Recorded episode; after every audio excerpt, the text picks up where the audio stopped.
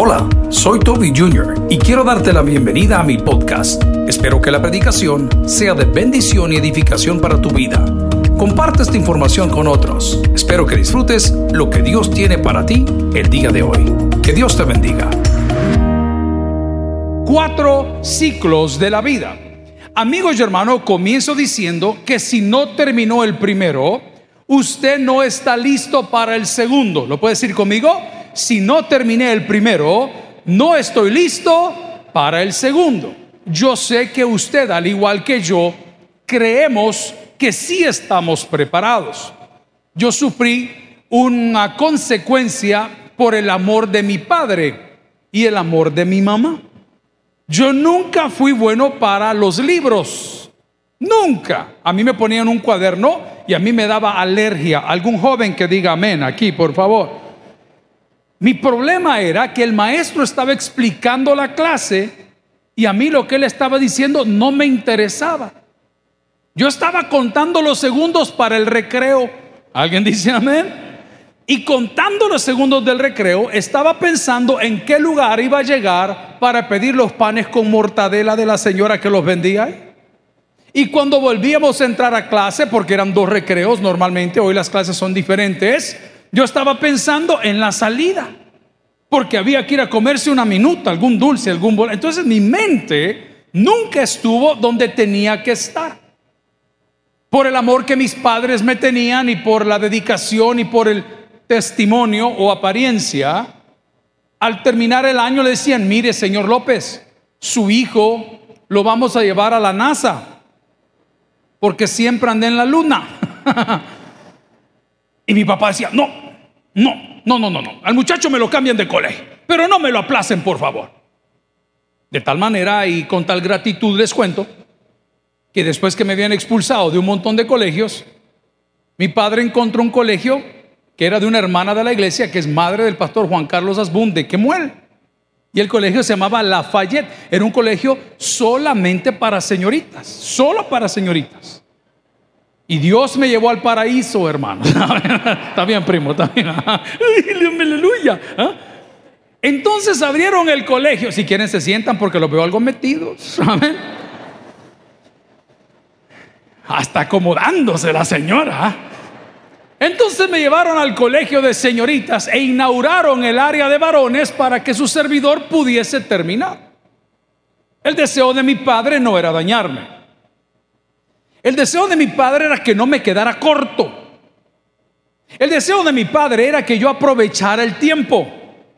Pero mi gran sorpresa fue cuando terminando los ciclos, los años de estudio, bachillerato, era de tres años, aquellos que escogían una especialización iban por un año más, hoy es de dos años, y el que quiere largo, pues ni modo lo da. Llegué a la universidad. Entonces cuando llegué a la universidad y todo mundo, diga conmigo todo mundo, todos los que estaban ahí entendían estadística, entendían matemática, entendían otras ciencias, escribían sin falta de ortografía se podían de memoria la tabla periódica. Esa gente enferma, hermano, eso no puede ser. Se sabían de memoria los casos de factoreo. ¡Qué terrible! Cuando ellos hablaban, yo me sentía fuera de lugar. De igual forma, cuando ya logramos entrar y superar la universidad y tratar de buscar una maestría, complementamos una, complementamos otra y dije, vamos a ver qué más estudiamos. Y me fui a meter a una maestría en el área legal de derecho familiar. Dije, esto me va a ayudar a legislar, me va a ayudar a aprender a aconsejar familias. Y me senté en la maestría Universidad Evangélica El Salvador y los docentes pasaban y decían, abran el código de familia y tal cosa. Entonces, cuando ellos hablaban, como no soy abogado, como no estudié derecho, para mí los términos yo no los entendía. Y sufría. Y me costaba agarrar el hilo, tenía que hacer dos veces el esfuerzo. Los docentes decían con mucha tranquilidad, alguien que le explique al Señor, porque a esta altura yo estaba viejo para estar metido ahí. Así los ciclos de la vida. Quiero contarles, hermanos, que los que hoy estamos sufriendo, Muchos estamos sufriendo por gusto. Diga conmigo, por gusto. Porque queremos entrar en un ciclo de vida que aún no nos corresponde. Habemos hombres el día de hoy que estamos terminando un ciclo de vida. El ciclo de vida laboral para los hombres termina a los 60 años, para las mujeres termina a los 50. Laboral, laboral. Y el hombre llega amargado a la casa porque no lo toman en cuenta, porque él siente que está muy viejo, porque él siente que no tiene la energía, porque está compitiendo con ingenieros de 19, 23 años, porque ya su ciclo terminó y usted está sufriendo porque no quiere entender que los tiempos de Dios son perfectos. ¿Alguien recibe esa palabra el día de hoy? Pero bueno, se lo quiere regalar, déselo al Señor. Pero cuando yo no entiendo que los ciclos del Señor son perfectos, algunos de nosotros los hombres queremos retroceder, lo cual yo no estoy en desacuerdo. Yo estoy aquí para proponer y que usted decida. Todo hombre que decide enamorarse de una niña menor está alterando los ciclos de Dios. Bueno o malo, usted sabe si es bueno o es malo, porque si no, no lo preguntara. Pero le estoy advirtiendo que su orgullo, su soberbia, su esfuerzo, todo lo que usted tiene, lo va a entregar. Y va a terminar golpeado. ¿Por qué es mala? ¿Porque es buena? No, hay parejas que se llevan súper bien. Yo no sé cómo explicarlo. Cuando la diferencia de edades en un matrimonio es mucha, yo siempre aconsejo, cosa que rara vez hago, que los dos tomemos control, que la mujercita suba un par de años y que él descienda un par de años. Pero caballero, maduro, si usted toma esa decisión, esté preparado para compartirla. Anote la hora y la fecha. ¿Y por qué? Porque usted está alterando los ciclos de vida que Dios tiene para nosotros.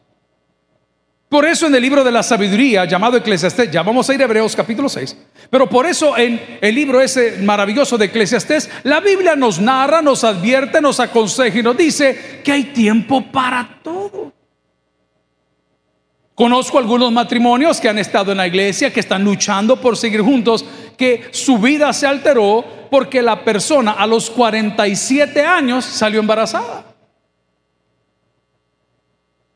Y el hombre que ya había salido de ese ciclo, no de esa etapa, es un matrimonio, es una familia sólida, el hombre tenía otros planes, ya a esa edad usted se disfruta con su pareja, usted disfruta de sus hijos, usted tal vez disfruta de sus nietos, tuvieron que comenzar de nuevo. Entonces esa bendición que es el nacimiento de un niño se convierte en maldición porque rompió los ciclos que Dios tenía para usted.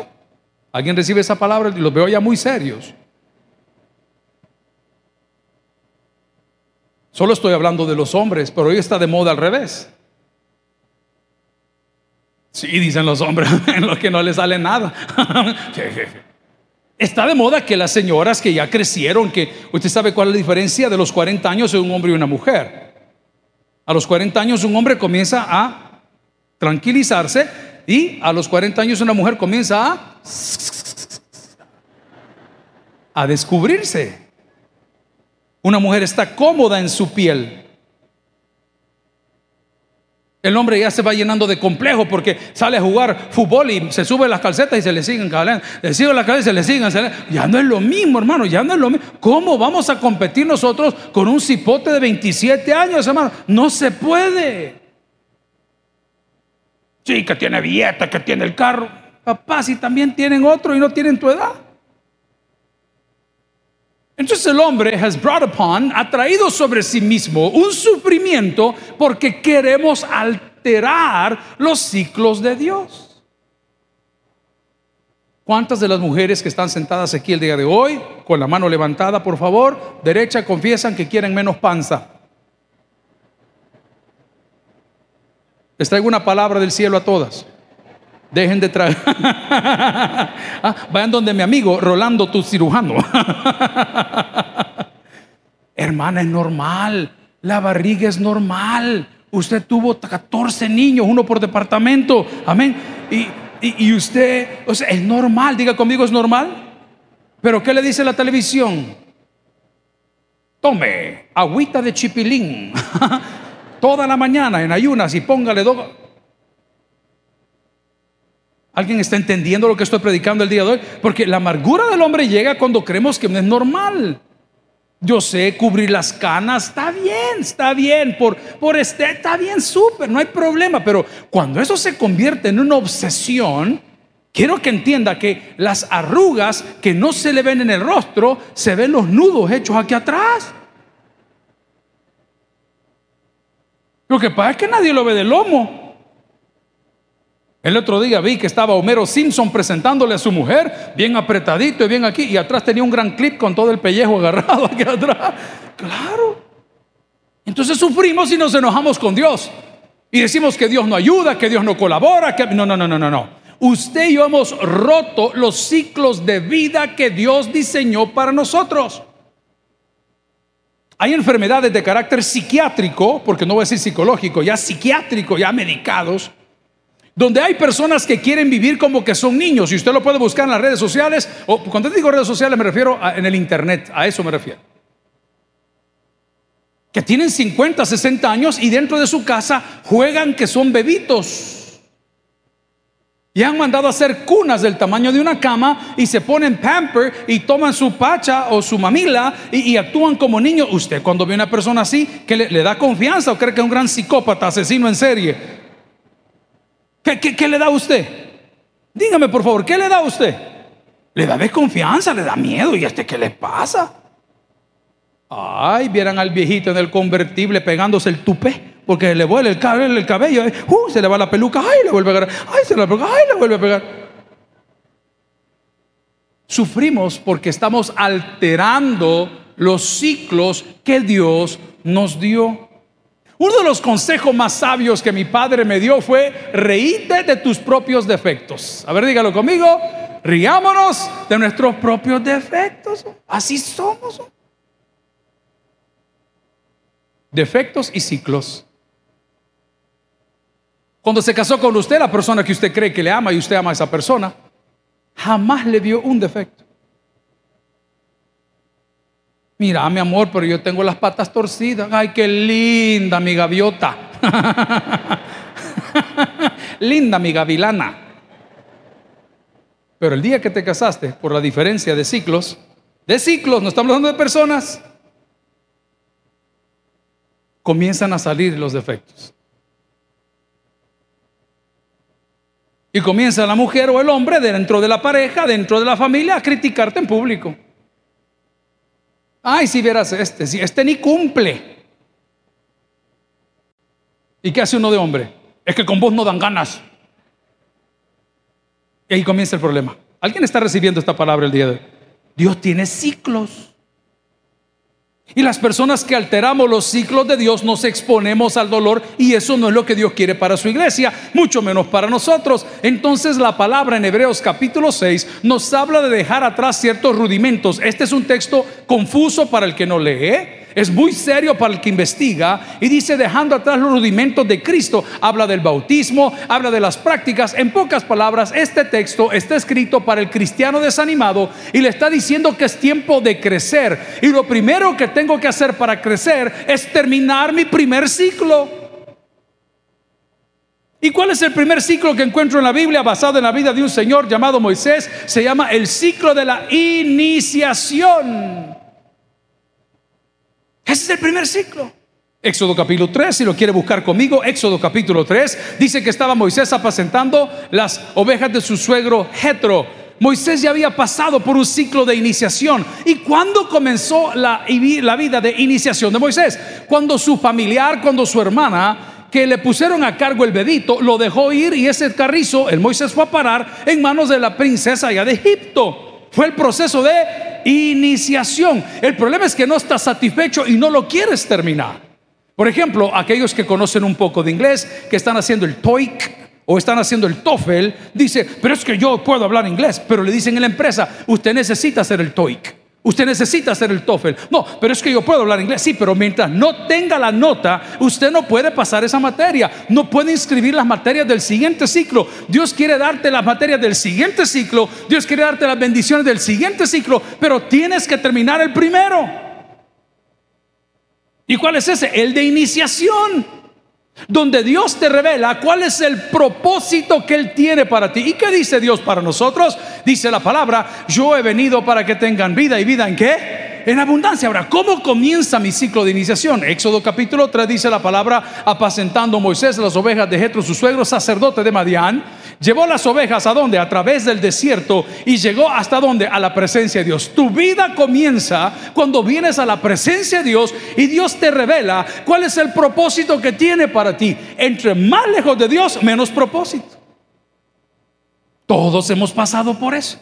Quisimos ser futbolistas, quisimos ser médicos, quisimos ser arquitectos, quisimos ser ingenieros, quisimos ser bomberos, quisimos ser policía, quisimos ser astronauta. ¿Y qué sucedía? No nos hallábamos en nada hasta que Dios nos reveló el propósito. ¿Y cuál es el propósito? Ojo, que seamos nosotros mismos en Cristo. Quiero que lo repita conmigo. Que seamos nosotros mismos en Cristo. No juegue a ser otra persona. Don't impersonate. No, no se mete en personaje. Es por eso que yo le tengo temor y perdón, porque soy hijo de pastor y tengo 50, medio siglo de vida. Cuando las personas tocan un púlpito y se transforman. Y ya no quieren hablar español, sino que el Padre Celestial que dice esta tarde nos dice de lo de... Y si, ¿por qué hablas así? O se ponen a narrar las cosas como que fuera que tiene que, que tirar una, una verborrea el Padre entran en personaje. No, Dios, Dios no entra en ningún personaje. Dios te tiene algo preparado que es tu nueva vida en Cristo y tu personalidad debe de reflejar su gloria. Punto. Con barriga, sin barriga, con canas, sin canas, con cabello, sin cabello, pero todos con ropa. Por favor. Nosotros estamos así. Entonces el primer ciclo que tengo es de iniciación y él comenzó cuando se acercó a Dios. ¿Y sabe qué estaba haciendo Dios? Moisés no lo sabía. Moisés tenía sus traumas como los tengo yo. Moisés tenía sus complejos como los tengo yo. Moisés tenía sus dudas como los tengo yo. No sé si usted las tiene también. Él no sabía, pero el plan de Dios es perfecto, es eterno y es soberano. Espérese. Estaba mi sobrino, el hijo de la hermana Patty, estudiando, estudia todavía medicina, creo que es el séptimo año, ya está casi por salir, son 10 años, no sé cuántos años, está en el año ya de servicio social y ya van al hospital, pero desde el día uno, en el ciclo uno les he contado, yo cuando vi a Andrés le dije, ¿qué pasó doctor? E inmediatamente se volteó y me dijo, no me digas así tío, es primer ciclo el que llevo. Y le dije, te estoy hablando proféticamente. Pero me encantó que el joven reconociera que no está apto, no está listo para llamarte doctor. Después de pasar 13, 12 años en la universidad, me encantaría que me digan Cludo, Vico Abel, señor Petronilo, Olivero, Mano Brandon, Agapito, Menegildo, soy lo que. ¿Se acuerdan, hermano? Qué terrible. No. Yo agarré mi perfil, que lo maneja su servidor, no lo maneja nadie, y puse un simple predicador. ¿Basado en qué? ¿En que soy humilde? No, humilde no tengo nada. En base a lo que la palabra dice. El que quiera ser grande en el reino, que se comporte como vuestro siervo. Eso dice la palabra. Pero cuando usted ve que presentan un tipo y con ustedes el doctor, fulano de tal, autor de más de 500 errores, ¿saben? Y no sé cuántos prodigios. Y se dice, wow, usted se imagina que el hombre es intocable. No, no, no, no, no. El ciclo con Dios comienza con la humildad. Y si usted no quiere terminar ese ciclo, entonces no tiene la iniciación. Y si no está iniciado todavía, no puede pasar al siguiente ciclo. ¿Y cuál es el segundo? La del desarrollo. Moisés creció después que había sido abandonado, después que cayó en los brazos de la princesa, la hija del faraón, después que fue educado, después que tuvo todos los privilegios. Dios tenía una segunda etapa y era la etapa del desarrollo. ¿Y qué desarrolla Dios en nosotros? Carácter. Carácter. Hemos pasado por estas etapas para probarle al mundo que Dios es fiel. Gloria a Dios por ello. Y hemos pasado las etapas de esta vida y los problemas para probar que ahora tenemos carácter. Dice la palabra del Señor de qué le sirve a un hombre si toma una ciudad fortificada. Piensa en el esfuerzo pero no se puede controlar a sí mismo. Hermanos, lo leemos con tanta rapidez. Una ciudad fortificada, para que tenga una idea, piense en murallas. murallas de tal grosor que un ejército podía caminar con toda libertad. Aparte de las murallas, la gente calentaba aceite, la gente tenía flechas, la gente tenía arpones, la gente tenía piedras, la gente tenía agua hirviendo. Y cuando usted se acercaba a la ciudad amurallada, usted iba a perder la vida. Y la Biblia dice que es más fuerte un hombre que se contiene a sí mismo que aquel que toma una, o sea, el carácter es la segunda etapa o ciclo de vida. Probablemente usted ya terminó el primero. ¿Alguien dice amén a eso? Ya estamos en Cristo y está en la segunda. Ay, solo son problemas, ay, solo son dificultades, ay, solo son demandas, solo son choques, solo son necesidades. Tranquilo. Dios está formando en nosotros carácter. Diga conmigo, carácter. Si te ofenden, estudia. Si te toman en cuenta, estudia. Si no te invitan, estudia. Si te critican, estudia. Porque tarde o temprano se van a dar cuenta quién tú eres. Estudie. Siga, siga, siga. Algo me enseñó mi papá. Al ladrón nunca se le sigue, se le espera. No deje que lo meta por sus recovecos. No deje que lo lleve por el camino ese de muerte. No deje que lo lleve por la desesperación. Y gente pareciera que dice, ay pastor, es que a mí todo lo malo. Usted está en algo que en el seminario teológico y de pastores se llama la escuela del trapeador, donde todo mundo lo revuelca, todo mundo habla de usted, todo mundo quiere un pedazo de su reino, todo mundo quiere algo en contra suya. Y de repente se da cuenta que en el proceso Dios formó en usted carácter y cuando su carácter está formado, ¡pum! Vamos para arriba. Viene la mejor etapa, la del trabajo, tercera etapa. Comenzaba a trabajar en esta iglesia hace 24 años. Era un joven no conocedor, inexperto, rebelde, malcriado, aún más soberbio. Y mi jefe y esta iglesia tuvieron la paciencia. Diga conmigo la paciencia. Número uno. Número dos, la misericordia de forjar en mi carácter y de enseñarme a trabajar. Pero no todos entendían porque decían, si sos hijo del pastor, ¿por qué tenés que andar en la construcción? Ese edificio que ve ahí abajo es una quebrada, hermano. Ahí pasan desechos de lo que usted no se imagina. Y llegaba yo recién casado, lleno de todas las cosas que ya se puede imaginar, a la casa y me decían, pero por qué tenés que pasar por esto? ¿Pero por qué no te ponen en una oficina? Porque, porque lo que no cuesta se hace fiesta. La primera etapa fue la iniciación, que fue nuestro llamado. ¿Alguien da gracias a Dios por nuestro llamado en Cristo? La segunda etapa fue formar carácter. Tribulaciones y críticas y problemas, pero cada una de ellas en Cristo tienen un propósito. En el mundo no. En el mundo las tribulaciones son para destruirte. En Cristo las tribulaciones son para fortalecerte. Entonces, entre más tiempo pasas, porque ningún mal calmado formó grandes capitanes. Hace unos años, muchos años, hubo un piloto aviador muy reconocido, muy recordado, dos de ellos, el señor Dárdano y el señor López. Voy a tratar de contar la historia. Yo no estuve ahí, solo la pude leer y pude conocer a ambos. iba un vuelo de San Salvador hacia una ciudad en Estados Unidos.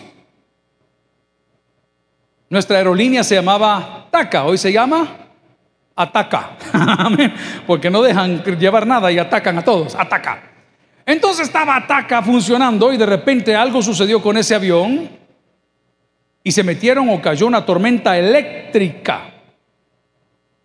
Entiendo que ese tipo de aviones lleva entre 80 a 120 pasajeros, no sabría decir el dato exacto. Y entiendo, según la narrativa y la leyenda urbana, que los rayos comenzaron a caer por diestra y siniestra y paca te apagan el primer motor, paca te apagan el segundo motor y comienzan el llamado Mayday, Mayday, Mayday, vamos para abajo. Y le dicen, buscate el aeropuerto más cercano. Cuando usted tiene una cartilla de vuelo, cuando usted planifica un vuelo, además de peso y balance, además de el, el, fuel, la gasolina, tiene que saber el range que tiene, tiene que dar un espacio para poder llegar a otro aeropuerto. Pero ellos tenían el plan de vuelo, tenían el GPS conectado en su avión, tenían suficiente combustible, pero tenían un grave problema, no tenían ninguno de los motores. Hay gente que pregunta por qué cuando se hace un viaje intercontinental no llegan directo en línea recta. Ay, yo no sé por qué van hasta arriba, Greenwich, y vienen de regreso para acá. Es porque el avión tiene que estar bordeando puertos cercanos por una emergencia. El problema de ellos es que tenían todo bajo control menos una cosa, su destino. Y quiero recordarte que a pesar de que seas un experto profesional, rico y conocedor, tu destino sigue estando en manos de Dios. No hay para dónde, amigo. Yo sé que tú tienes todo planificado. Y si Dios tiene un propósito contigo, siempre va a estar ahí. Pues los dos héroes que estamos hablando, que han sido reconocidos a nivel internacional, que lo reconocen en El Salvador como parte de la historia de la aviación, se tomaron un riesgo inédito. Le dijeron a la torre de control, vamos a aterrizar este vuelo con todos nuestros pasajeros en una carretera, carretera porque vemos ahí que hay un empleo. No, no lo vas a lograr. Le dijo, no lo vas a lograr, no lo vas a lograr. Amigo, donde hay un llamado, hay un propósito. Dígalo conmigo. Donde hay un llamado, hay un propósito. ¿Por qué? Porque pasaron por la iniciación. ¿Por qué? Porque entraron en la etapa del, del trabajo, se desarrollaron como capitanes. Y en medio de ese trabajo que estaban viviendo, lograron aterrizar el avión. Y los noticieros gringos diciendo, dos salvadoreños portadores de pollo campero aterrizaron el avión. Hasta el día de hoy son recordados y agradecidos por las cosas que tienen. ¿Dónde se formaron? En las tormentas, hermano. La tormenta que estás viviendo el día de hoy, por gracia de Dios y por fe en Cristo, es de carácter pasajero. Mañana sale el sol. Eso dice la palabra no es para siempre. Ojo, y voy a citar algo del Nuevo Testamento que decía que se había muerto el hombre, que ya no tenía esperanza. Llega Jesús y con esa autoridad le dice, esto no es de muerte, es para la gloria de Dios. Alguien dice amén esa palabra el día de hoy. Lo que tú estás viviendo no es de muerte. Sí, que dice, pero no, esto es para la gloria de Dios. Es una etapa de desarrollo, de iniciación, de trabajo. Y cuando hayas terminado el ciclo de iniciación, cuando hayas terminado el ciclo de desarrollo, cuando hayas terminado el ciclo de trabajo, pon mucha atención, esta es la mejor de todas, vendrá el ciclo de la multiplicación. Estábamos haciendo memoria con mis hijos. ¿Cómo pasa el tiempo? Esta mañana les conté en el culto de las 7 que una chiquita de la iglesia me trajo un regalo de unas galletas y una nota bien linda. Y había hecho dibujos de una piscucha, un puro de marihuana, esas cosas que los niños de hoy dibujan. Digo, qué detalle más lindo, ¿no? Y me acordé y recordé que cuando mis hijos estaban creciendo, para mantener el ambiente en la casa, nosotros hacíamos campamentos. Mi vida, voy a hablar por mí, no por los demás. Mi vida ha sido aquí 24 años. O alguna vez les han dicho, ah, el pastor Junior está de vacaciones, 15 días. Se fue a esquiar. ¿A dónde? Al teleférico. Oh no, el pastor anda en el Grand Prix viendo la carrera de carros, que tengo derecho, más que derecho tengo. Pero no nos enseñaron así. Entonces los pobres de mis hijos han pagado el precio y mi relación familiar también lo ha pagado. Me pregunta un montón de tonteras, pero cuando conozco usted va a saber por qué las cosas se dan. Y me recuerdo que, como no íbamos de campamento a ningún lado, también me acuerdo del tío Benjamín. Estaba bien chamaco, no sé ni cuántos años tenía. Y le decía a mi papá, mira Toby, dale chance al cipote de ir allá. ¿Cómo se llamaba el lugar, papá? La Palma, La Palma. Chalatenango tenía una casa preciosa, se veía la sandía, se veía la cebolla, se veía lindo el lugar. Los primos siempre allá, ¿verdad? Y, pues vaya, pues llévatelo. Y resulta ser que me mandan a la finca de los tíos. Yo con corbata. No estoy bromeando, hermano, de verdad. Ahí está mi primo, pregúntenle. De pantalones de casimir, ¿verdad? Porque como así nos vestíamos los hermanos. Mira, ponerle ropa. Es que no teníamos para eso. Entonces a mis hijos, volviendo al punto de la notita, de la niña, de la galleta, del detalle, que qué lindo, me recordé que mis hijos, cuando la puerta del cuarto ya estaba cerrada, metían hojitas de papel y decía, papi, podemos hacer campamento. ¿Y qué hacíamos? Metíamos las almohadas, metíamos cosas de comer y muchas mujeres. ya van ustedes siempre adelante. Y me di cuenta cómo han cambiado las cosas. Que las etapas en las cuales yo me quejé por mucho tiempo. ¿Mm? ¿Alguien está recibiendo esto? Ya pasaron. Y hoy estamos en la etapa de la multiplicación. Tú que eres padre primerizo, tú que tienes una responsabilidad ahorita que sabes que no sales y no sale la finanza, no te manos, no sale, no hay para dónde. No te preocupes, te lo digo como testimonio, eso no va a ser para siempre. Llegar a un punto donde tu hijo te dice, mire, tiene problemas de respiración y, la leche que toma no la puede tomar, o le compran esta latita que para nosotros estaba muy alto el precio, o le compramos pan y dice, Señor, por favor, dime qué hago. De repente ves para atrás y te das cuenta que Dios te pasó por la iniciación, te pasó por el desarrollo, te pasó por el trabajo, pero hasta aquí nos ayudó Jehová y estás en la etapa de la multiplicación. Al Señor sea la honra y la gloria. Pero todo lo que le he dicho, ¿qué razón tiene de ser? Todo lo que he querido probar es que si yo me clavo en una etapa, si yo no termino una etapa, no voy a estar preparado para la siguiente. Si estando en la última etapa o ciclo, me enamoro o nos enamoramos de una persona que esté en el primero, el plan perfecto de Dios se detiene. Decía mi papá, Dios no bendice dundos. Dios en su misericordia nos perdona nuestros errores. ¿Alguien dice amén? Atención. Pero nos cobra nuestras necedades.